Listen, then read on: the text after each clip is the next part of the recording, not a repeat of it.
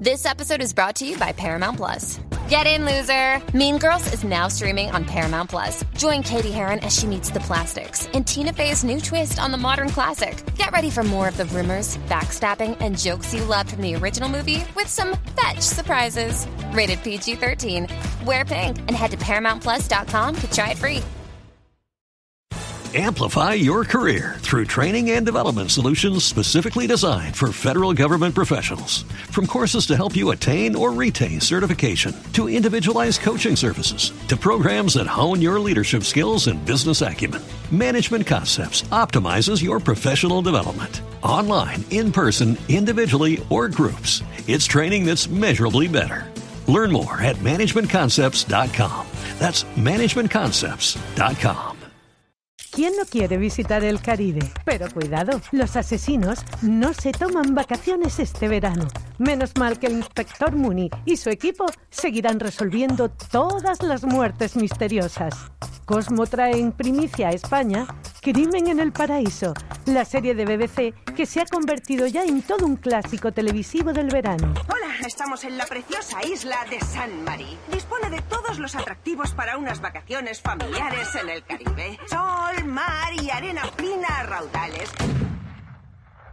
Un verano más. Ha habido un asesinato. Los asesinos Creen que lo maté, ¿no? eligen Saint Marie.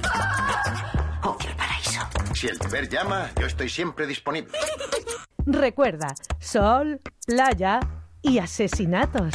Crimen en el Paraíso regresa a Cosmo con su octava temporada todos los domingos de julio y agosto a las 21.30 horas desde el próximo domingo 7 de julio.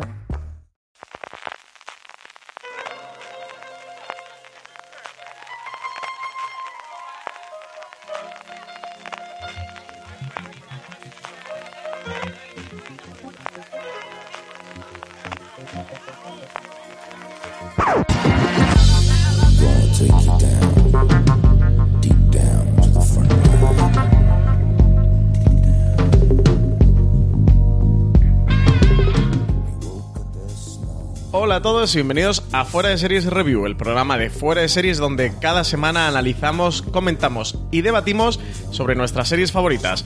Hoy vamos a hablar de una de las comedias que más nos ha gustado de esta temporada televisiva, de lo que llevamos de 2019. Es una serie basada en la película homónima de Taika Waititi y Jemin Clement. Estamos hablando de Lo que hacemos en la sombra, la serie de FX que nos traslada a la vida de unos vampiros que comparten casa en Staten Island, en Estados Unidos, en formato documentary. Yo soy Francis Arrabal y hoy me acompaña María Santonja. ¿Qué tal, María? Pues tenía muchas ganas de grabar este review porque, como dices, es posiblemente la comedia que más me ha gustado mm, de los últimos meses. Y es que mm, la he terminado y creo que la voy a volver a ver antes de que acabe el año porque se ve tan rápido que yo necesito el doble de episodios de lo que nos han dado. Y también tenemos con nosotros a José Antonio Pérez del podcast del cine, la vida y todo lo demás, el camarote de los Marx. Muy ¿Qué tal, José Antonio? caballero. ¿Puedo cantar lo de George, de George, de... Es que ya la, ya que la encanta. cabecera ya mola, o sea, Sí, lo mola la- todo. La cabecera ya nos, nos mete de lleno en la serie. Ahora la escucharemos, ¿eh? Vamos primero con la parte sin spoilers a hablar un poquito de esta serie, eh, quién está detrás, eh, de qué va, si la recomendamos o no. Cuando acabemos, Bueno, antes eso- de meternos... Eso no es ningún misterio, lo de si la recomendamos o no me parece que Sí, ya a estas alturas que, bastante que hemos claro. empezado el programa diciendo que es una de, de nuestras series favoritas del 2019, ha quedado claro que sí que la, que la recomendamos, pero es esta parte sin spoilers. Antes de pasar en la par- a la parte con spoilers para hacer de barrera, eh, que, que- que nadie se tope con ningún, con ningún spoiler y no destripar la serie a todos aquellos que, que no la hayan visto, escucharemos ese Dead, You're Dead, esa canción tan pegadiza eh, que, que taladra el, el cerebro de estar eh, eh, canturreándola durante el día cuando has visto un episodio de lo que hacemos en las sombras. Bueno, el creador, hablamos que es adaptación de una mm, película de What We Do in the Shadows, lo que hacemos en las sombras, una película del 2014 que ha tenido adaptación televisiva a través del canal de, de FX, de ese canal del alcalde de la tele, como, como llaman a, a John Landgraf, que ha sido llevada a televisión. La adaptación ha sido llevada a cabo por Jermaine Clement, que era uno de los dos directores de la peli, junto a, a Taka Waititi. Aquí sí que para la serie han cambiado los protagonistas. De hecho, Uno de las protagonistas es una chica, que en la película eran todos personajes masculinos. Aquí sí que han metido una chica, un personaje muy interesante del que luego hablaremos, como es eh, Nadja. La serie en España hemos podido ver a través de HBO España que trae bastante de las producciones originales de FX. Se estrenó a finales de marzo, el día 28, finalizado el, el 29 de mayo. Tiene 10 episodios de 30 minutos y eso es un formato documentary, como ya tenía en su película eh, original. Esta adaptación sí que respeta y, mantiene el formato y lo lleva todavía un pasito eh, más allá. Lo primero, María, eh, que, era de las cosas que más nos preguntaban cuando comentábamos, hablábamos un poquito de la serie de, oye, soy muy fan de la película, me ha gustado mucho la película y me da miedo ponerme con la serie, vaya esto que, que hagan un sacrilegio, y nunca mejor dicho, hablando de vampiros como hablamos de esta serie, eh, que hagan un sacrilegio con ella y que nos guste, o gente que también nos decía, siempre me ha llamado la atención la peli, nunca lo lle- la llegué a ver y entonces ahora no sé si ponerme con la serie o no. ¿Tú crees que o la recomendarías? eh, ya no solo por la calidad, sino por gente que haya visto la película, como para gente que no la haya visto. Fíjate, yo la película la vi, pero ya llevaba un tiempo, era una peli muy del boca a oreja, ¿no? Que había funcionado muy bien en festivales de cine fantástico, que como era, pues esa típica recomendación de mm, esta cosa tan bizarra y particular que tienes que ver, y me gustó, pero quizá tenía como mucho hype a la, con la película y fue como, bueno, me ha gustado, pero tampoco me, me he partido de risa, y, y a lo mejor el sacrilegio lo hago yo porque yo me lo he pasado mejor con la serie, eh, de, de decir reírme, me he reído, creo más con la serie que con la película. Entonces, me parece que, que es una muy buena adaptación en cuanto a que coge la esencia de, de esa premisa tan graciosa de hacer como un documentary con, con vampiros que viven en Staten Island.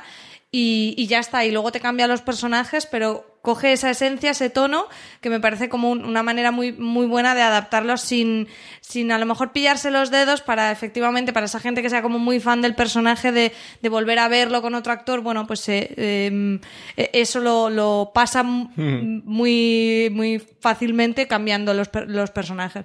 Entonces yo, tanto si han visto la peli como si no, la recomendaría sin lugar a dudas. José, tú que también has visto la película original, ¿recomendarías para gente que disfrutó la peli en su momento que también se pusiera con la serie? A mí me pasaba exactamente igual que- que le pasaba a María. Yo cuando vi la película, yo la disfruté muchísimo porque me pareció una película muy original, un punto de vista distinto, darle una vuelta de tuerca a, lo- a la, la historia de vampiros de siempre, estos vampiros que comparten piso. O sea, es, es que en realidad es un Sí, sí, son unos es como- es como estudiantes un piso de estudiantes. Eh, y la verdad es que me gustó mucho la idea, me gustó mucho el desarrollo de la película, me pareció muy divertida. Y, eh, y, claro, cuando, cuando dijeron, no, vamos a hacer una serie de esta, de esta película, porque en un principio eh, creo que se llegó a comentar que eh, le querían hacer una segunda parte. Y eh, al final eh, creo que Wai- Waikiki, eh, bueno, están con otros... eh, Sí, con estuvo otros- dirigiendo Thor Ragnarok. Sí, pero a aparte también tenía, tenía, bueno, aparte de Thor Ragnarok tenía otro, otro proyecto que lo que le está a punto de estrenar, que es Jojo Rabbit, que, que, bueno, que juega con la figura de Hitler, que lo, lo interpreta él, por cierto. Y, y, mm, bueno, pues yo tenía bastante curiosidad por ver, curiosidad y miedo por ver qué es lo que podían hacer con esto. Y la verdad es que una vez vista, vistos los, el primer capítulo a lo mejor te puede decir, bueno, está bien, sigue más o menos la estela de la, de la serie, pero poco a poco le vas, te vas dando cuenta de que va un pasito más allá, de que juega con la idea y le da una vuelta de tuerca, una pequeña vueltecita de tuerca, que es lo más impresionante que tiene la serie de televisión y gana muchos enteros, la verdad. Yo, eh, sin duda, porque, bueno, lo, he dicho mucho por mi Twitter, porque era algo que, que es una de las preguntas que más me han hecho de, he visto la peli y me daba mucho miedo, yo sin duda la recomiendo, además eso, el equipo creativo, el equipo de- del que parte todo germen de la película, como son Taika Waititi y Jamie Clement, han sido parte activa de esta... de esta serie en la que los dos estaban como productores ejecutivos. De hecho, Taika Waititi incluso ha dirigido tres de los diez episodios. El primero, el séptimo, que es el del, el del Consejo Vampírico, que luego hablaremos del Consejo Vampírico, que sé que tenéis muchas ganas de hablar de él. Y, luego el último, el de Athens Street, está dirigido por Taika Waititi y Jamie Clement ha sido el creador de la serie y firma el guion de tres de los episodios, del primero, también del séptimo y del, del último, justo los episodios que ha, que ha dirigido Taika Waititi y que han, han repetido tándem eh, creativo como ya hicieron para la película. Así que sin duda, si disfrutasteis la película, de verdad, hacednos caso, tenéis que verla. La serie, la vais a disfrutar muchísimo. De hecho, se ambienta en un mismo universo, y lo digo por lo que pasa en el episodio del consejo, no voy a contar más por no meternos en spoilers, pero realmente está dentro del universo de, de la película. Estos personajes también, que eso, que no repiten los de la película, se van a otros diferentes, eh, que además se complementan muy bien y eso, y tienen la parte de, de incluir un personaje eh, femenino, como es el personaje de, de Nadja, que en la película original no estaba. Y para quien no haya visto la película y pues tenga más o menos interés en verla, sin duda también les recomendaría la serie. La serie se puede ver perfectamente como, como primera entrada a este universo, no tienes que haber visto la película previamente. Y nada, es que me parece una de las mejores comedias de hecho, la mejor comedia que hemos visto por ahora en este 2019. En mi top de mejores series del año por ahora que hemos hecho en Fuera de Series, la, la metí, no sé si la puse la sexta o por ahí, o la quinta. O sea que la he puesto bastante alta en mi top 10 por ahora de lo que llevamos de año, que queda mucho 2019, pero siendo un año tan fuerte como está siendo en series de televisión, eh, ya Es que entre decir. una comedia que siempre suele ser el, el género marginado Mm. por todos, eh, y mira que a mí me gusta el, particularmente el género, pero siempre tenemos este punto de, parece como que la comedia se minusvalora en cierto punto y no suelen ocupar los primeros puestos del Quizá ranking. porque le cuesta también, normalmente a las comedias les cuesta un poquito coger ese tono, Sí, ¿no? desarrollarse. Y siempre es en unas temporadas un poco más avanzadas que mejoran. Por lo que es mm, una muy buena noticia porque si este Lo que hacemos en las sombras, que está ya renovada, ha tenido esta primera temporada, eh, yo creo que lo que nos puede esperar va a ser todavía mejor porque tanto los creadores como los actores van a pillar más el tono y es que yo ya estoy deseándolo. Sí, como bien comentas, eh, está renovada, tendremos segunda temporada, esperamos para, Sí, por- sí, por Dios. para 2020. No lo pueden dejar así. no lo pueden dejar así. Y entiendo que va a tener eh, segunda y más de, más de segunda. ¿eh? Audiencia sí que es verdad que, que no ha sido ningún exitazo dentro de, de FX, pero yo creo que sí que creativamente ha funcionado y que en el canal deben de estar muy contentos con Yo creo que es una, serie. es una serie que ocurrió exactamente igual con la película. La película no tiene, no tuvo un grandísim- una grandísima taquilla, pero también es que cortó- costó poco, con lo cual mm, cubrió bastante, bastante los gastos, pero, pero sí que tuvo ese boca a oreja. Y esta serie es de boca a oreja. Sí, sí, sí. No, y esta tampoco tiene que ser muy cara. Igual que pasaba con la película, no, no debe ser una serie que FX le salga muy cara, por lo cual sí que debe tener sentido mantenerla. Y a nivel crítico en Estados Unidos ha funcionado muy bien. Así que al final es una serie que FX eh, le da mucho prestigio. Bueno, yo creo que queda claro que la recomendamos, así que no sé si os parece bien que ya directamente pasemos a la parte sin spoilers. ¿Tenéis algo más que decir, María? Sí, yo solo añadir una cosa que apuntaba ya José, y es que en la serie, yo creo, a diferencia de la peli, por lo que yo recuerdo, se va ese paso más allá que Sí. comentabas de, de... A ver, no es que sea una serie que te sea de crítica social en sí, porque no, porque es, bueno, tiene más humor, a veces surrealista, ti- tiene muchos tipos de humor diferentes, pero sí mete esa parte también, a veces de, de- de crítica social, que yo no recuerdo que en la peli original estuviera, ¿no? Este- en la ese peli, en la peli original yo creo que lo- los tenía, pero no era tan, tan exagerados. Aquí mete más a los, a los vampiros en la vida real, o en nuestra vida, o en nuestro Claro, mundo. al, al meterlos en Estados y el, Unidos es y una el con- manera de... y el contraste es mucho más marcado. Sí, porque la película original estaba en Nueva Zelanda. Exacto. Aquí, que, que- que es de donde, son, donde es original Taika Waititi y Jermaine Clement, aquí sí que se la han llevado a Staten Island, a esa, a esa isla de, de Nueva York que está justo enfrente de Manhattan. A, eso- a esas cuatro, cuatro manzanas. Sí. Ellos, ellos dominan cuatro manzanas. ¿eh? Recordemos eso. Su casa, la de no sé qué vecino y... Y, y sí que es verdad, bueno, hay episodios como Citizenship, Citizens- lo diré, Citizenship, madre de Dios que me ha costado, eh, que, que se hace mucha crítica sobre todo al- a la actualidad en Estados Unidos con la inmigración, porque son vampiros europeos Exacto. del siglo 13, 14, 15, por lo cual son inmigrantes. Son superinmigrantes. Son, son de época superinmigrantes. y de lugar. son súper inmigrantes en Estados Unidos y se van a enfrentar a esos problemas. Hay críticas al funcionariado, como es el segundo episodio con City Buenísimo. Council, que es una, una de las mejores críticas al funcionariado, desde luego, más eh, divertidas, con, con una acidez eh, y una mordacidad, eh, como, como sabe también hacer Taika Waititi y, y Jermaine Clement. Y eso sí que tenemos, eh, bueno, ahí está ah, sobre el control de animales y de especies, hasta eso hay una crítica en uno de los episodios. Para eso hasta mm, tiene, tiene lugar lo que hacemos a las sombras. Y bueno, es una de las ventajas que puede tener también el formato serializado sobre una película, ¿no? Que, que al, al tener muchos Claro. episodios, una colección de relatos te permite, bueno, pues explorar en cada cada episodio y al tener este carácter episódico cerrado, pues a explorar diferentes temas que sí que en la película, que además era una película que no era demasiado larga, duraba Sí, en torno a unos 80, sí, 90 era minutos, cortita, sí. Pues, pues no, no- no te daba tanto espacio para, para poder hacer ese tipo de discursos y que se han sabido aprovechar en, en la serie de televisión. Nada, vamos a escuchar ese You're Dead. No sé si queréis canturrearla y, y pasamos ya directamente a la parte con spoilers. Ya sabéis, oyentes de fuera de series, vamos a destripar la serie por los cuatro costados. Así que si no la habéis visto, yo os recomiendo que paréis aquí el review, que veáis la serie, que son solo 10 episodios de media hora, que es una serie divertidísima y llena además de, crítica social. Creo que os lo vais a pasar muy bien. Y nada, luego retomáis este review de de Series. Y nada, si decidís continuar y no habéis visto la serie, que sepáis que es bajo vuestra propia responsabilidad.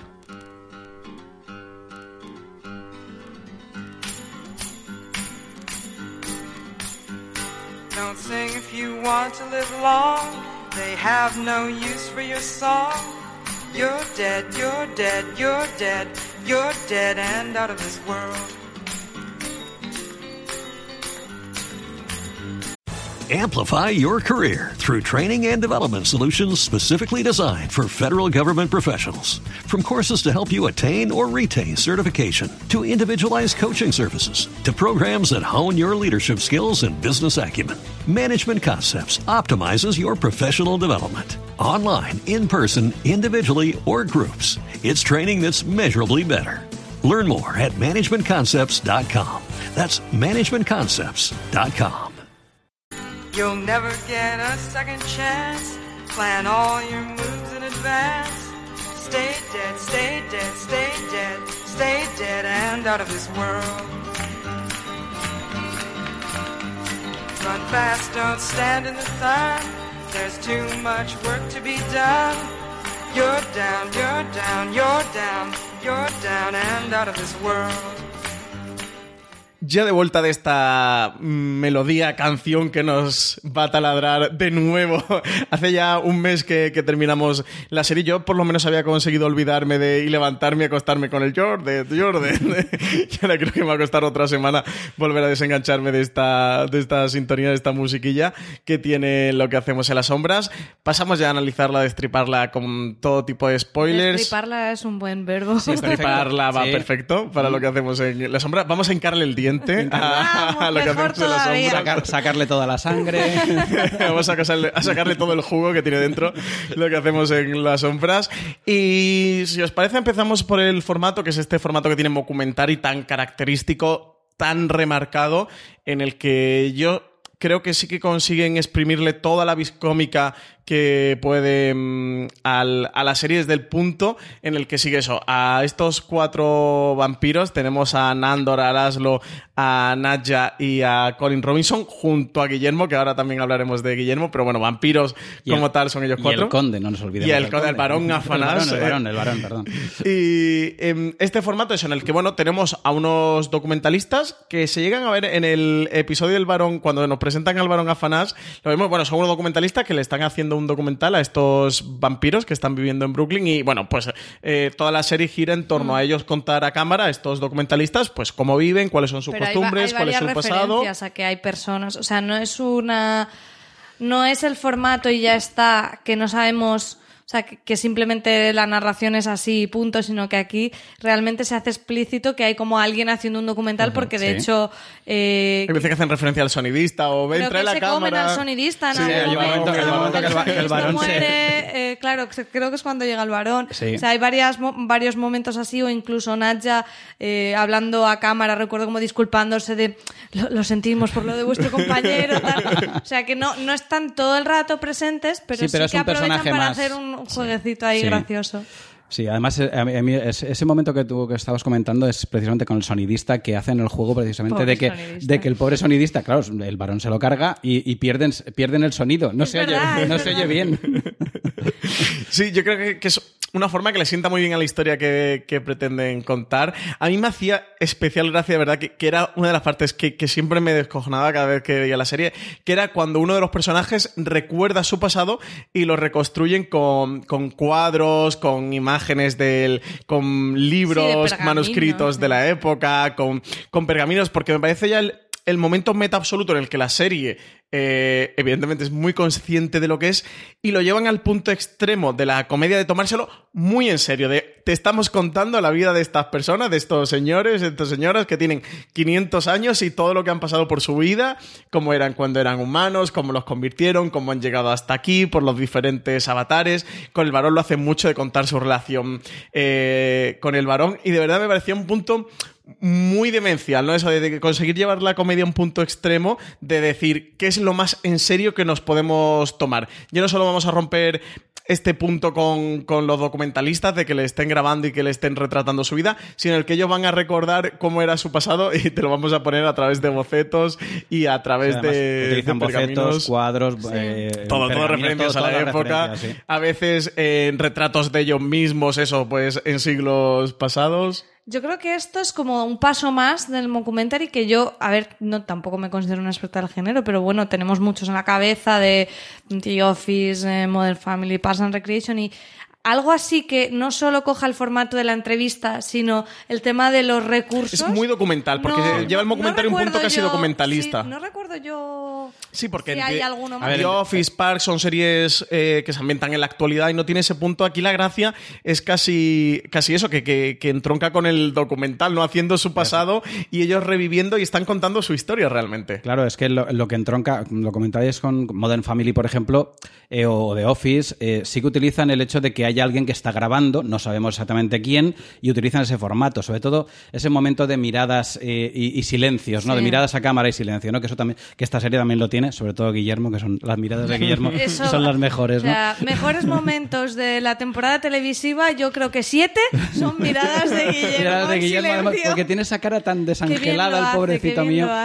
Y, eh, y utiliza muy bien todos los recursos que tiene a su alcance. Y lo que tú comentabas, aquí sí que es un comentario de verdad. Es decir, falsear. Claro, son unos personajes que tienen- una historia muy larga. eh, y que lo que hace es falsear esa historia. Eh, aprovechar, aprovechar la verdadera historia para falsear la historia. Entonces ya te metes directamente en el documental falso, que es al fin y al cabo lo que es un documentario. ¿no? Sí, sí, Que es algo lo- que también hacía la, la- la película. La película también utilizaba ese tipo de Sí, lo lleva eso a un, a un punto extremo. Aquí tenemos a los protagonistas, a este, a este cuarteto, que son Nandor, Laszlo, Nadja y Guillermo. Los tres son vampiros, entre comillas, comunes. En Guillermo, eh, perdón, Guillermo, no, en Colin Robinson eh, le han dado un, un giro más allá, que en la película no estaba, que es eh, los vampiros, tal y como los conocemos, son los que tienen sus colmillos y chupan la sangre a la gente, pero hay vampiros más allá y exploran la mitología del, del vampiro y la amplían a través de la serie y a través de este personaje Colin Robinson, que para mí Mark Prox, que es el, el el protagonista, el, el actor que lo interpreta, me parece que es- está excepcional dentro de la serie, interpreta a un vampiro que se han inventado que es psíquico, que es que te chupa, pero la energía... El turras de toda la El vida. turras de toda la vida de Dios. Es el brasas de siempre, Claro. es el cuñado.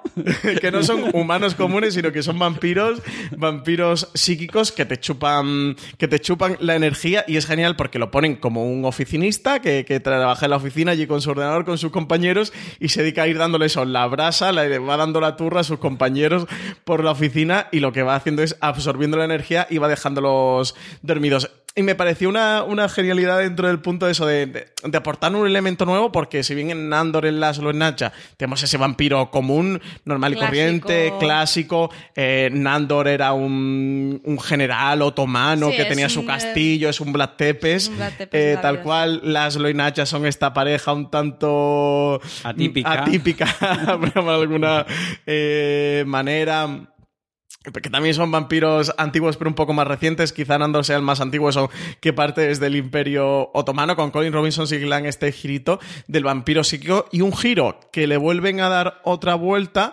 con, con otro personaje que introducen que, que se encuentra Colin Robinson que es la vampira emocional, es una mujer y lo que hace es también absorber la energía de los humanos, tampoco utiliza colmillos, aquí lo que utiliza es ir dándole la pena a la gente, ir dándole mucha pena. Y ahí tenemos un episodio absolutamente eh, delirante en el que se enfrentan los dos por a ver quién consigue en esa oficina, pues por un lado uno dar más la turra y el otro dar más la pena. Yo creo que es uno de los capítulos más deliciosos que hay. El personaje es buenísimo, porque además es un, es un vampiro incluso para sus propios compañeros, que le evitan dentro de la, dentro de la casa porque como les da la turra también, les quita la energía. O sea, es que, es, es que me Sí, parece... de hecho, él siempre está aparte. Es el, es el vampiro incluso de los vampiros. Él Mm. siempre está aparte, además siempre está en su sótano. Y, y aparte de eso, el capítulo este de, de- con, con la compañera de trabajo, que además, o sea, eh, recordemos que él trabaja en una oficina de esta de cubículos, que ya de por sí es deprimente, Sí, sí. Sí, sí. y él deprime a los que Sí, es están todo de- muy gris. Esta es totalmente gris, y él deprime a los que ya están deprimidos de por sí. O sea, entra, entra a, la, a, la, a, su- a- a la oficina y están todos ahí alicaídos, están todos medio muertos. Y el capítulo este al que entra la, la compañera nueva, que él cree que le puede quitar, oh, compañera nueva, aquí hay sangre nueva, aquí le puedo quitar energía a esta. Pero Y esta él- viene con las pilas cargadas. esta viene con las pilas cargadas porque además le da la turra en el sentido emocional, que es que es, es buenísimo. O sea, el, el- el contraste este es brutal. Sí, un punto el de la escena en el que los, los dos van persiguiendo al jefe a ver quién le da, quién le consigue el absorber la energía, ese duelo hasta el baño. Y, y ella diciéndole, mi, mi hijo tiene cáncer, me han no sé qué, me han hecho no sé cuánto. Y, a ver, y ya el jefe de, mira, por Dios, dejadme en paz los dos. El duelo ese me pareció absolutamente eh, delirante. ¿Tú qué tal con Colin Robinson, María? A mí, bueno, es que estoy de acuerdo con vosotros que es la, el girito más interesante. Además, eh, me pasa con la serie que es, es coral, pero tampoco hay tantísimos personajes y al final siempre me quedo con las ganas de, de saber un poquito más de, de cada uno. Y, por ejemplo, creo que con Colin Robinson pasa que, que en realidad tiene muy poquitas tramas, que tiene la del el duelo con la vampira emocional, pero que, jolín, se pueden explorar aún tantas cosas sobre él que, que lo estoy deseando. Sí, porque es más un trío protagonista que son Nandor, Laszlo Sí, y, él está un poquito más Natcha. aparte. Él eso, lo- el resto le huye y es verdad que es el que tiene una trama un poquito más colateral dentro de la serie, pero cuando suele aparecer es, eh, para mí, levanta el show en el segundo episodio, el de City Council, cuando saca los papeles allí en el consejo de- del, del pueblo y dice, bueno, vengo aquí a hablar, tengo una cosa que comentaros y allí empieza a dejar a todo el mundo dormido, ya lo conocen y es como, por Dios que se lo lleven a este señor, eh, de cómo él aprovecha para ir allí a la- darle la turra a los funcionarios y absorberle la energía a todos los políticos del, del, del pueblo allí, de, bueno, del, de la barriada y tal, me, me pareció también muy divertido. Eso me parece una, una crítica al, al funcionariado y el sistema ese del, del City Council bastante, bastante divertido. También tenemos pelea, como no, son vampiros, hay peleas contra hombres lobo. En tercer episodio, que, que fue un episodio que muy celebrado, el que se habló mucho este enfrentamiento de vampiros y hombres lobos. Y donde también ves que, que están a la altura de los efectos especiales, ¿eh? las conversiones de humanos a, a murciélagos, de murciélagos a humanos, y luego con hombres lobo. Y también, bueno, para mí la resolución final del, del hueso me pareció es también. genial, de, nuevo, de, de estas eh, comedias de, de, No me puede ya parecer más divertida, no, no puede ser ya más gracioso todo lo que están construyendo. Hay que tener en cuenta que en la película original eh, eh, ya aparecían los hombres lobo como los enemigos acérrimos de los vampiros. De hecho, eh, se comentó cuando se quería hacer una segunda parte de lo que hacemos en la sombra, se quería hacer desde el punto de vista de los hombres lobo. Lo que pasa es que creo que esa, al final esa idea no, no cuajó y por eso hicieron la película. ¿no? Y la verdad es que mm, todo el desarrollo, empezando por el jardín que tiene... Es, Nandor no. Es, eh, Es el Laszlo, que es tiene allí a la- las, las vaginas, las Sí. vaginas, el jardín de Es que el personaje de Laszlo, yo tardé un poco en acordarme de quién era este actor y dónde lo había visto, y es eh, el jefe en, en The It Crowd. ¡Ostras! El jefe este que era como el hijo del... em- O sea, era jefe porque era hijo del anterior jefe de la empresa, iba con traje y era Sí, el con las botas, las botas esta roja encima de la mesa, las botas inútil. vaqueras. Y es que me, me encanta, me encanta. Pero bueno, yo si me tengo que quedar con un personaje, me quedo con Guillermo porque me parece maravilloso. Que habla de, de- habla, cuando habla de representación, ¿no? De cómo él, que Ujú. es latino, para él fue muy importante ver a Antonio Banderas como Exacto, vampiro. en entrevista con el vampiro. con el vampiro, que me parece, vamos, el comentario más sublime sobre la importancia de la representación en la televisión que jamás he visto. Sí, sí, es uno de los temas que se están debatiendo mucho en los últimos años. Yo creo que desde los Oscars So White se ha hablado muchísimo de la representación en Hollywood, eh, de la representación racial y Para Guillermo fue que un- un, introduzcan punto esto con Guillermo. Y es lo que hablamos al principio en la parte sin spoilers, de, de cómo es una serie que puede ser tremendamente divertida, pero no se olvida de sacar temas Sí. importantes a la luz de y que sabe tratarlos muy bien desde la comedia. Aprovecha la comedia Sin muchas veces. de la comedia, se suele decir que la mejor forma de tratar los temas serios es desde, desde, la, desde la comedia y desde el humor. Y aquí eh, creo que es eh, donde lo que hacemos en las sombras. Si buscas algo más de una serie divertida, que te haga pasar un buen rato y quieres rascar un poquito más, o quieres una serie que te aporte algo de profundidad, creo que es justo donde lo que hacemos en las sombras da la talla, porque lo mismo eso, te pone una escena en la que ves a Laszlo desesperado porque los hombres lobo le están meando las, las esculturas esta que hace de arbustos de vaginas y le están meando en la de su abuela, en la de su abuelita, cosa que él no piensa perdonarles y le lleva un enfrentamiento mortal contra los hombres lobo, que te pone un personaje como Guillermo que es un wannabe de vampiro de manual. O sea, él todo lo que quiere, quiere ser en ser- su vida es vampiro. Es un pobre diablo que lo que quiere ser es vampiro. Lo quiere ser desde que vio a Antonio Banderas en entrevista con el vampiro y él es latino y se siente absolutamente identificado con, con Antonio Banderas y permite todas las perrerías que le hace Nandor, que el pobre, la verdad es que no lo puede tratar peor, lo tiene de, de, de- de- de esclavo, pero, pero que lo trata con la punta del pie, con el sueño de que un día lo convierta en, en vampiro, que además es muy gracioso cuando mm, el personaje de Nadja eh, convierte a, a esta chica, Jenna era, Jenna, Jenna. A, la, a la chica de los del, del grupo de rol y tal. La maravillosa secundaria. Es que hay muchos así pequeñitos que dices, es que esto te da para un montón de capítulos con todos estos Pero personajes. además es, es que, eh, aparte de lo secundario, es, es muy bueno como recurso. Es decir, cuando Guillermo les encuentra víctimas, claro, ellos quieren vírgenes. Dice, ¿y, y, y, eh, y dónde los va a encontrar? Pues en un grupo de rol. Todo el mundo lo sabe. Y tal cual lo presenta al grupo de rol, me parece brutal. O sea, es, es genial. Sí, sí, sí. Eh, que además con Guillermo, ya que hemos abierto el, el- el melón de Guillermo, eh, va haciendo un recorrido a lo largo de la serie muy interesante porque va teniendo Amplify your career through training and development solutions specifically designed for federal government professionals. From courses to help you attain or retain certification, to individualized coaching services, to programs that hone your leadership skills and business acumen, Management Concepts optimizes your professional development. Online, in person, individually, or groups, it's training that's measurably better. Learn more at managementconcepts.com. That's managementconcepts.com. Como nuevo cliente de Western Union, puedes disfrutar de una tarifa de envío de 0 dólares en tu primera transferencia internacional de dinero en línea. Envía dinero a los tuyos en casa de manera rápida, fácil y conveniente. Visita westernunion.com o descarga nuestra app hoy mismo y tu primera tarifa de envío corre por nuestra cuenta. Aplican ganancias por cambio de moneda. No disponible para tarjetas de crédito y envíos a Cuba. Servicios proporcionados por Western Union Financial Services Inc. NMLS 906983 o Western Union International Services LLS NMLS 906985. o varios accidentes. De hecho, luego, ahora, si queréis, pasamos a hablar de al- eh, sobre el varón Afanás. Pero va pasando varios puntos en el que los vampiros no salen muy bien parados cuando él actúa. Eh, le corta la cabeza a uno por, por accidente cuando los encierran, eh, sin querer. Luego, cuando el varón está en mitad del- de la mansión, abre la puerta y lo achicharra vivo y, y desaparece. Después de una noche de juerga memorable. Después de una noche de juerga absolutamente demencial. Ahora, eso. Ahora hablaremos del varón eh, Afanás y de Baron's Night Out, que es como se llama el episodio, el sexto episodio que le dedican esta noche de fiesta con el varón Afanás después de su largo y casi eterno sueño y que se va convirtiendo como en este Guillermo Van Helsing, que es un giro que nos dan en el último episodio, Exacto. una puerta de una trama que nos han abierto en la segunda temporada, que a ver dónde llega, porque eso, él, él todo su deseo es convertirse en, en vampiro y casi que se topa con que es un, un asesino natural de vampiros que es descendiente de los Van Helsing. De los Van Helsing, que además, o sea, un descendiente latino de los Van Helsing. Eso tiene, eso tiene más, más, más chicha todavía. Tiene muchísima más miga.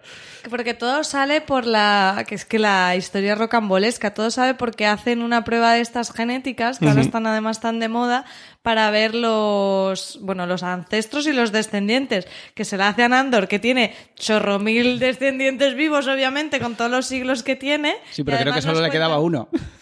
Cerca sí le quedaba Sí, uno. va, va al pero- entierro, de hecho, del. Sí, porque era esa- una chica que, que falleció señora mayor. entierro, que, que se están allí en la iglesia, que, que les está quemando, está ahí Chamuscando. aguantando y chamuscando. Y es entonces cuando eh, Guillermo se hace él mismo la prueba y, y en- encuentra esos orígenes que es como... Que me parece- Sí, eh, desciende de, favor. de Abraham Me Van parece brutal. Helsing, del profesor Abraham Van Helsing.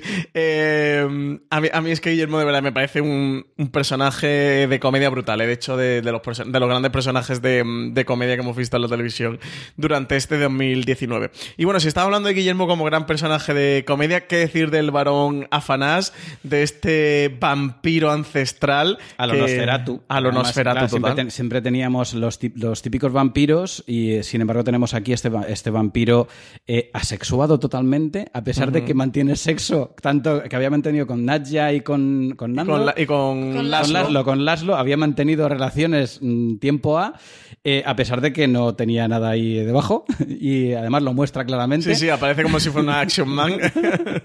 y, que, y que es el gran, yo creo que es otro de los grandes descubrimientos, sobre todo con esa noche que se pega de juerga.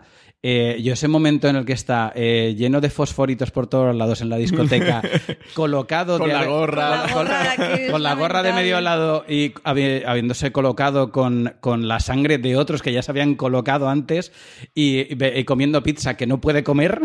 Y vomitando y saliendo volando es maravilloso. Es Le- maravilloso. Lo interpreta Doug Jones, que es este actor especialista en todo en personajes y caracterizaciones. interpreta El de- monstruos en los de Hollywood. Guillermo del Toro, ¿no? Los Sí. de- exacto. Sí, en la forma del agua él era el, el hombre anfibio, en el laberinto del fauno era el fauno, en Star Trek Discovery es Saru. Exacto, exacto, Bueno, es pues eso, es eh, clásico de mm, especializado en, en monstruos. De hecho, en la película Nosferatu, que, que se ha estado haciendo, que se ha estado rodando, también él interpreta al personaje de Nosferatu. O sea, eso, está especializado en hacer todos los monstruos eh, que, que- que aparecen por Hollywood. Interpreta a este varón A mí también me han parecido los personajes más divertidos. Me dio mucha pena que finalmente muriera, porque me lo he pasado también con Hombre, él. es que la trama está muy bien jugada con el rollo de os voy a matar yo o ellos me matan a mí y esa confesión de borrachera un poco tensa y que al final se resuelva todo por una torpeza de Guillermo me parece brillante.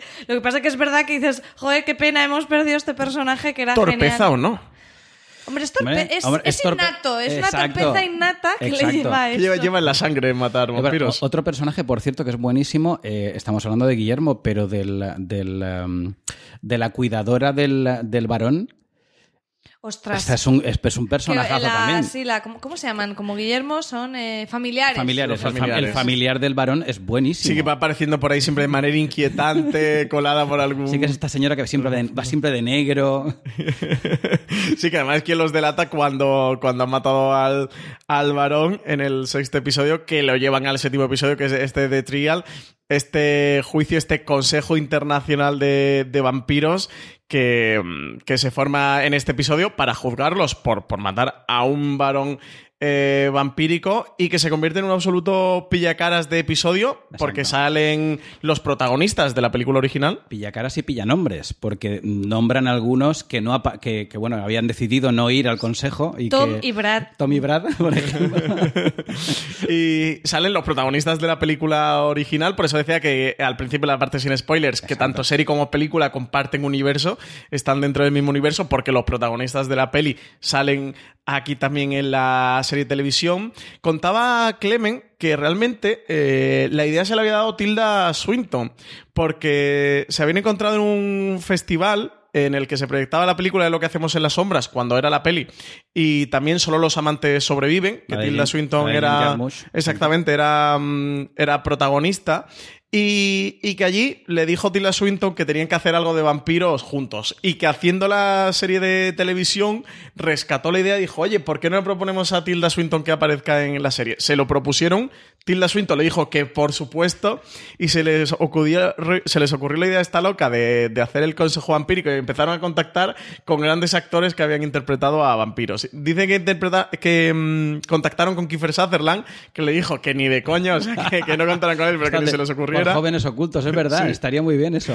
Que con Tom Cruise decía Jimmy Clement que no recordaba si, si a Tom Cruise se lo habían llegado a proponer o no, que a Brad Pitt sí, pero que el, que el representante le dijo que no terminaba aquello de verlo, que esto de poner ahí a Brad Pitt, sí, ahí de cachondeíto y tal, como de- decía como que no se había mostrado muy receptivo el representante, pero que, que rápidamente muchos le dijeron que sí, todos los que están, que bueno, aparece Weasley Snipes en, en un hotel, el momento, Tantazo. el momento Wesley Snipe con el, Con- con, el con wifi, con, webcam. el wifi, con el wifi y el cachondeo que llevan este, este que puede vivir de día.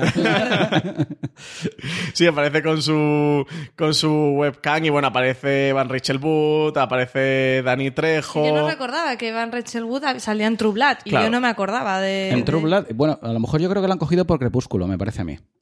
Porque Yo creo que ella sí que aparece en Lo Crepúsculo. busqué también, no sé si a lo mejor sale en Crepúsculo, pero ponía que sale, o sea, estuve mirando en IMDB Yo creo decir, que- es por ¿dónde ha True hecho Blood, esta ¿no? mujer de Pues a lo mejor vampiro? sería de las últimas temporadas. Yo no, no, No lo recuerdo, Como yo o sea, True Blood creo que lo dejé por la Yo la vi tercera. entera, ¿eh? me, me tragué aquella, aquella cosa eh, entera, pero no recuerdo. Ah. También es verdad que a lo mejor no la asocio porque ya la he conocido luego a posteriori, pero sí, sí. Sí, con Alexander Skarsgård, de hecho, por True Blood contactaron con él, pero estaba rodando una peli en Australia y no pudo porque sí que, Sí que quería. Sí que quería hacerlo. Y con Robert Pattinson de Crepúsculo también... Ah, también lo mencionan, dicen Sí, Robert, Robert. Tom y Brad no han podido venir. Con Pattinson contactaron, que también lo quería hacer, pero también por un tema de cuadrar agendas Esos y total no lo de consiguieron majos, hacer. ¿no? El Skarsgård y el Pattinson seguro Sí, que estas sí, sí, cosas sí. les gustan. A mí el, el punto Dani Trejo también me parece muy bien. Además, el- los comentarios. Ha venido Dani. O sea, además siempre los nombran, los nombran por su nombre de, por su nombre de pila. Eso también lo comentaba Jimmy Clement que decía que como no tenían los derechos, eh, no podían llamarlos por los nombres de los personajes. Entonces le llaman como por los nombres de los actores venido- porque no tienen los derechos de Me las encanta pelis el- Ha venido. Ay, qué bien ha venido Dani con sus tatuajes.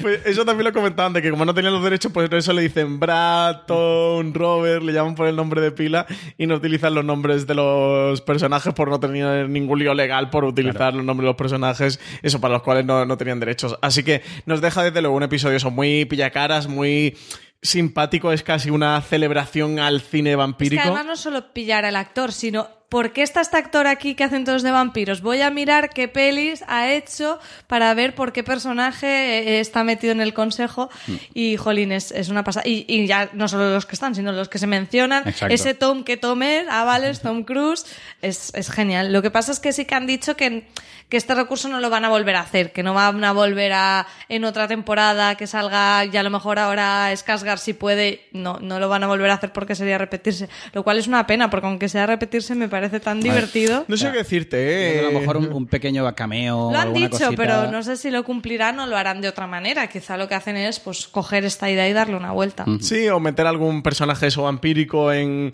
en la serie. No sé, yo creo que sí que ha funcionado bien, que es de las cosas que mejor ha llegado a funcionar de la serie cuando pasó eh, al día siguiente en, en un montón de webs americanas eh, especializadas en cine y televisión. Sacaron artículos, sacaron entrevistas de Jemin Clement contando eso, pues lo que hemos hablado ahora, De cómo se gestó este cameo del, Consejo Internacional Vampírico. Estuvieron eh, buscando eso, las referencias de dónde aparecía cada uno. Sí que llegó a funcionar bastante bien. Eso no me extrañaría que hicieran algo así similar, porque desde luego sí que, sí que les quedó simpático. Yo es de los momentos, porque me, había spoileado un poco que esto ocurría, porque lo vi primero en los medios antes de que el episodio estuviera disponible en HBO España. Y, y luego cuando lo vi me pareció una cosa divertidísima y también, bueno, pues esto, de estas que tienen Wetiti y Clement, de, que están mm, como una auténtica regadera para que se les llegue a ocurrir esto hacer un consejo internacional de vampiros con vampiros famosos de las pelis para, para juzgar a, a estos protagonistas de lo que hacemos en las sombras que, que se han cargado lo- al varón Afanas. Por cierto, Antonio Banderas, si nos escuchas, escucha fuera de series, por favor, aparece.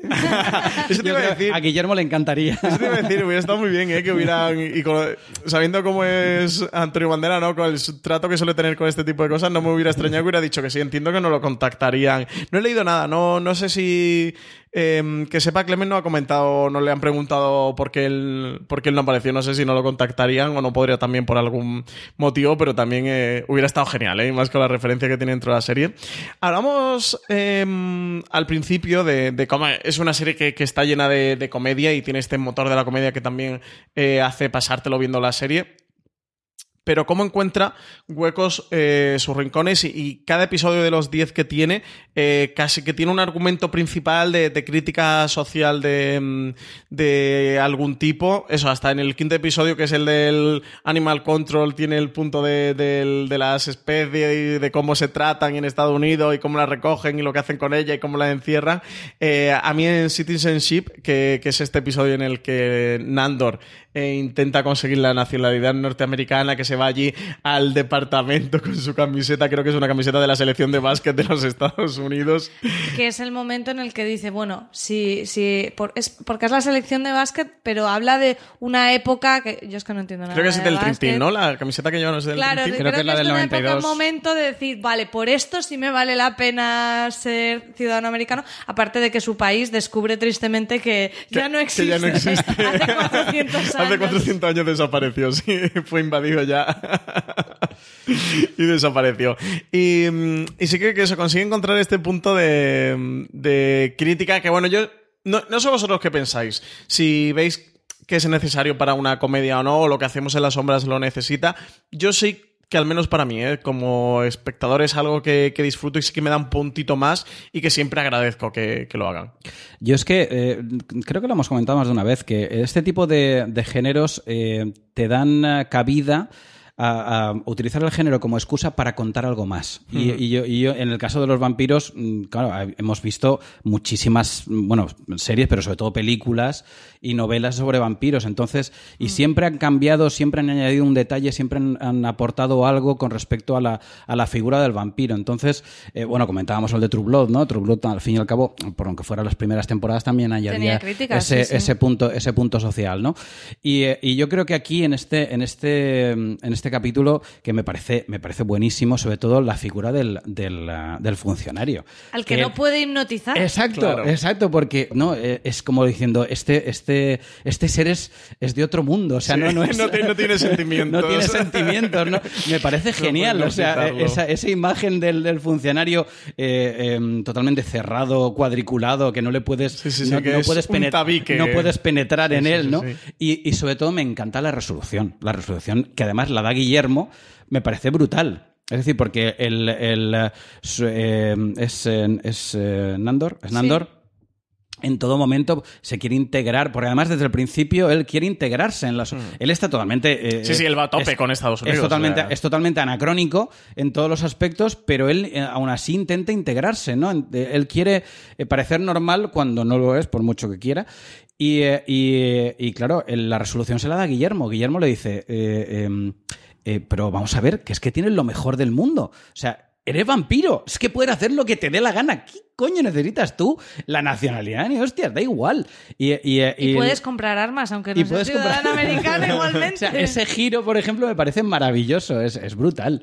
Es brutal. O sea, el, el- el contrapunto que le da siempre Guillermo a, a todas las decisiones que utiliza eh, Nandor me parece verdaderamente genial. Sí, sí, el Guillermo eso in- intenta ser siempre como un poco el... Es casi que un pepito grillo dentro del, del personaje de Nandor que lo, lo va intentando encauzar o poner un poco como eh, pie en tierra dentro de ese universo. Lo que tú dices, un personaje al final absolutamente anacrónico. De hecho, Nandor sí que lucha por, por estar más en el mundo actual, pero es más anacrónico incluso que, que Nadja o que, o que Laszlo. Es ese, eso, con una mentalidad muy medieval y ese punto sí que lo tiene divertido, ¿no? De cómo el personaje lucha incluso anteponerse a su, a su verdadera naturaleza de, de, de la época, del contexto y, de- y también de, de vampiro. Tenemos a la pareja de Nadja y Laszlo, María, una pareja eso que decíamos al principio un poco atípica y particular. Sí, son pareja porque nos dicen que son pareja, porque van cada uno Sí, porque a otra su cosa bola no total. Nacha con su amante humano que siempre muere decapitado. Qué divertida es esa historia. ¿Qué, qué microhistoria te cuentan ahí también con este personaje que se va reencarnando y verdad qué divertida es el momento de las palomitas de cuando le mete una palomita en la boca ya forzadamente cuando se van a la feria y ella empieza a vomitar en el cubo porque no puede, los vampiros no pueden comer comida humana, cosa que vemos también con el varón afanás y la obsesión por probar la pizza que dice, si todos los humanos veneran la pizza, esto tiene por algo. muy bueno, esto tengo yo que probarlo, me da igual que vomite y le intentan que no coma pizza y al final termina comiéndola. Que, y que además, por cierto, per- perdóname el inciso, que, que es, es- es perfecto, esa idea es perfecta. Es decir, tú, ah, después de una juerga brutal, ¿qué es lo que haces Claro. a las tantas de la noche? Pizza tope. Pizza, eso es lo que pillas, es lo lógico. Y, esta pareja es un tanto extraña que forman Laszlo y Nacha María, porque lo, como tú dices, porque nos dicen que es pareja, ¿eh? si no, mm, mucho no lo denotan.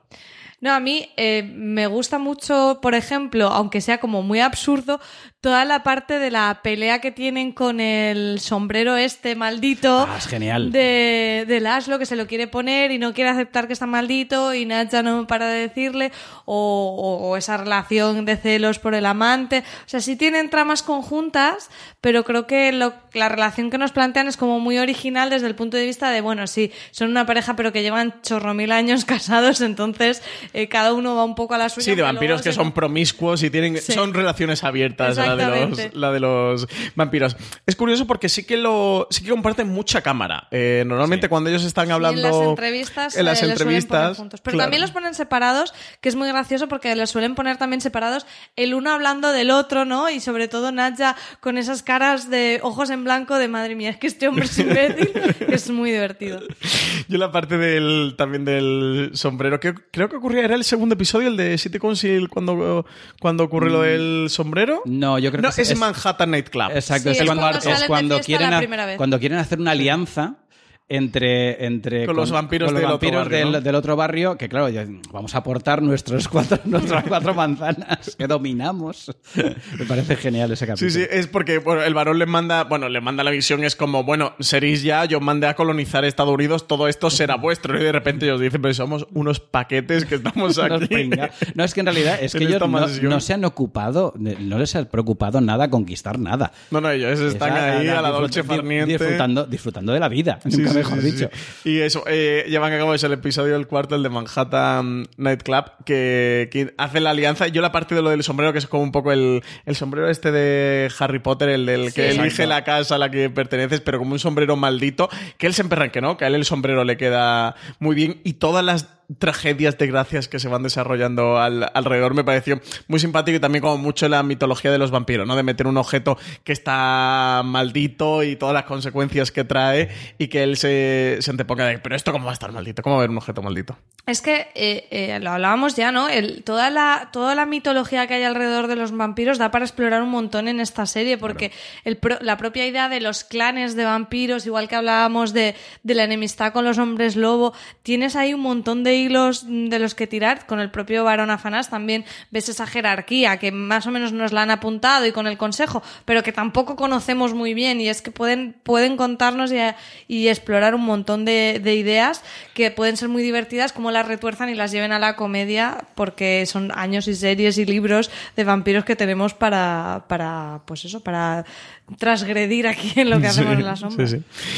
Pues no sé si tenéis más ganitas de comentar cosas de, de lo que hacemos en la sombra. No sé si nos han quedado cosas por ahí por hay el un, tintero. hay un elemento, estábamos comentando de la cuestión eh, de las cuestiones eh, sociales o de los elementos más pegados a la realidad que añaden aquí. Y es la, a mí me, me encanta el capítulo de la orgía, porque es, es su, es su Twitter, su Twitter o su Facebook. Es La decir, presión social. Es la presión social y lo de ser, lo de ser un, un paria social.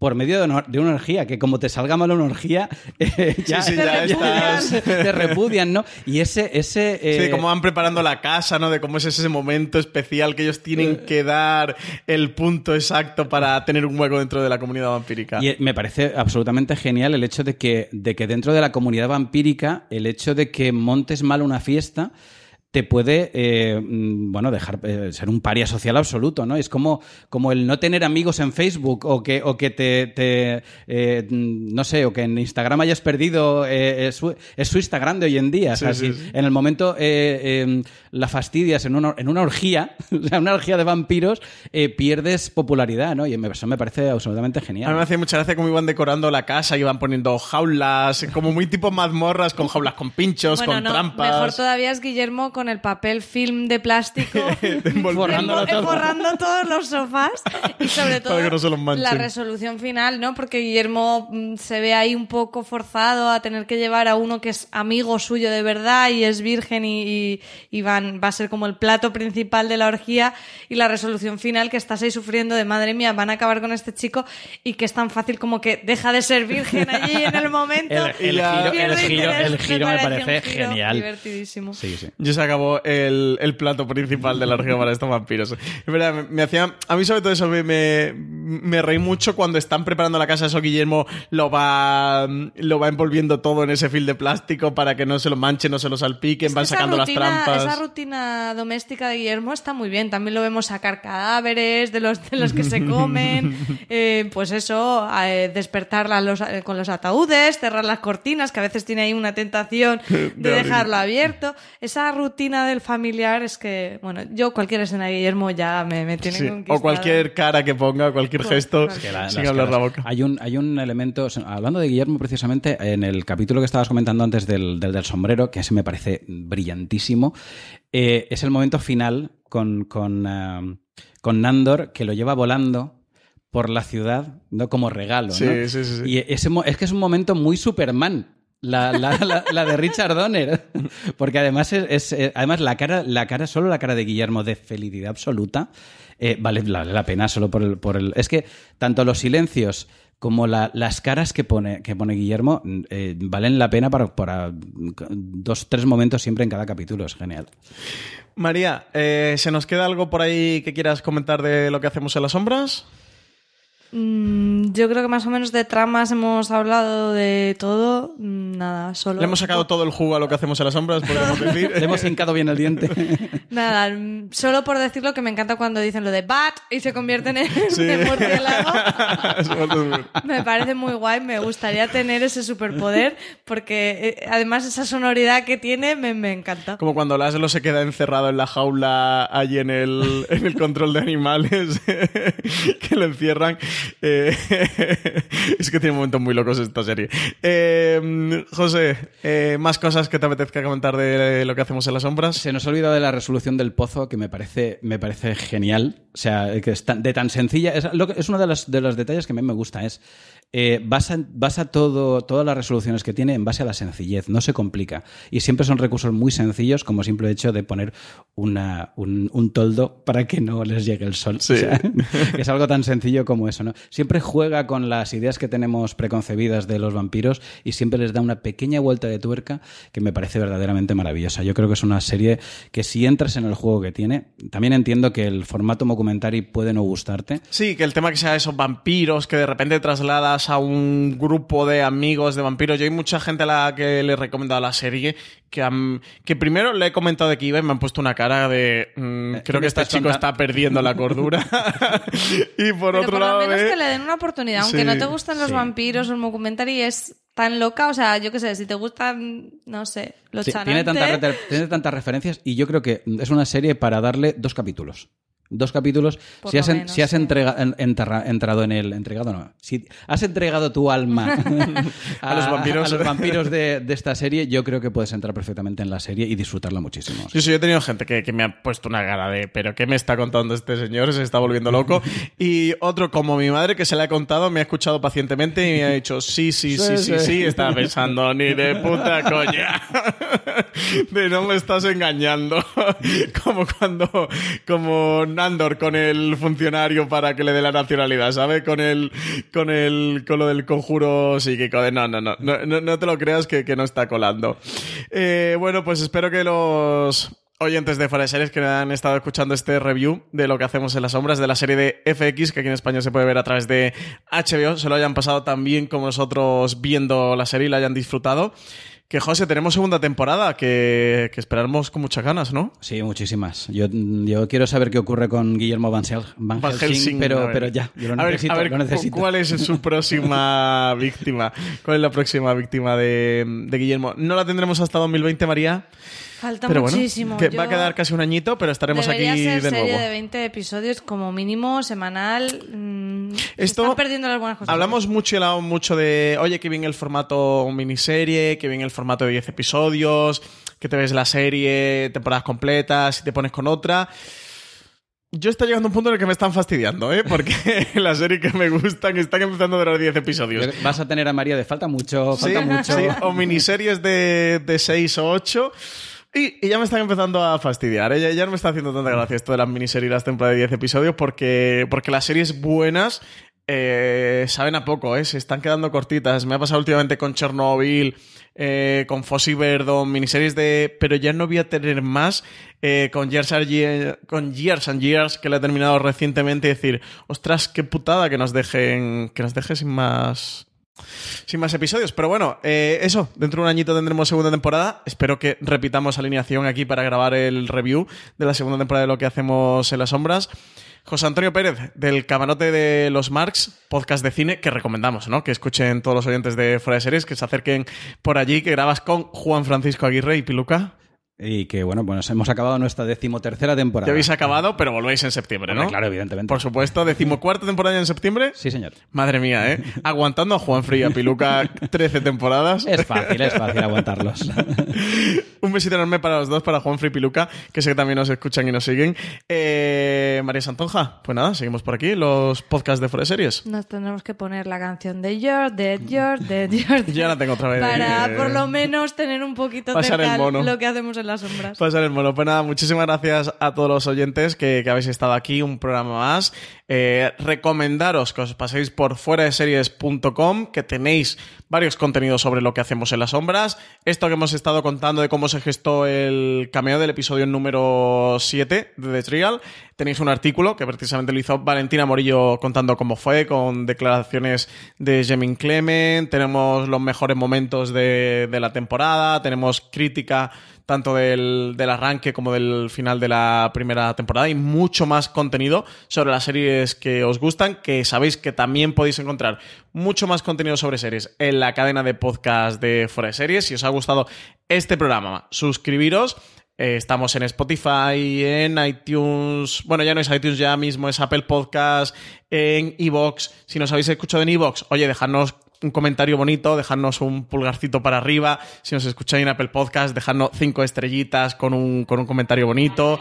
Eh, y, nada, que nos seguimos escuchando aquí, que ya sabéis eso, que tenéis más información y artículos en foreseries.com y más podcast en la cadena de podcast de Foreseries. Y nos seguimos escuchando aquí una semana más en de Series.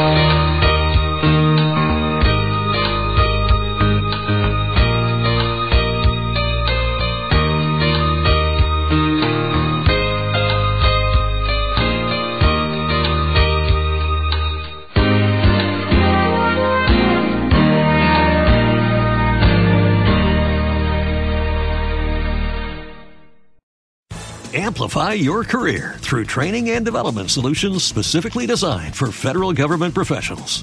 From courses to help you attain or retain certification, to individualized coaching services, to programs that hone your leadership skills and business acumen, Management Concepts optimizes your professional development. Online, in person, individually, or groups, it's training that's measurably better.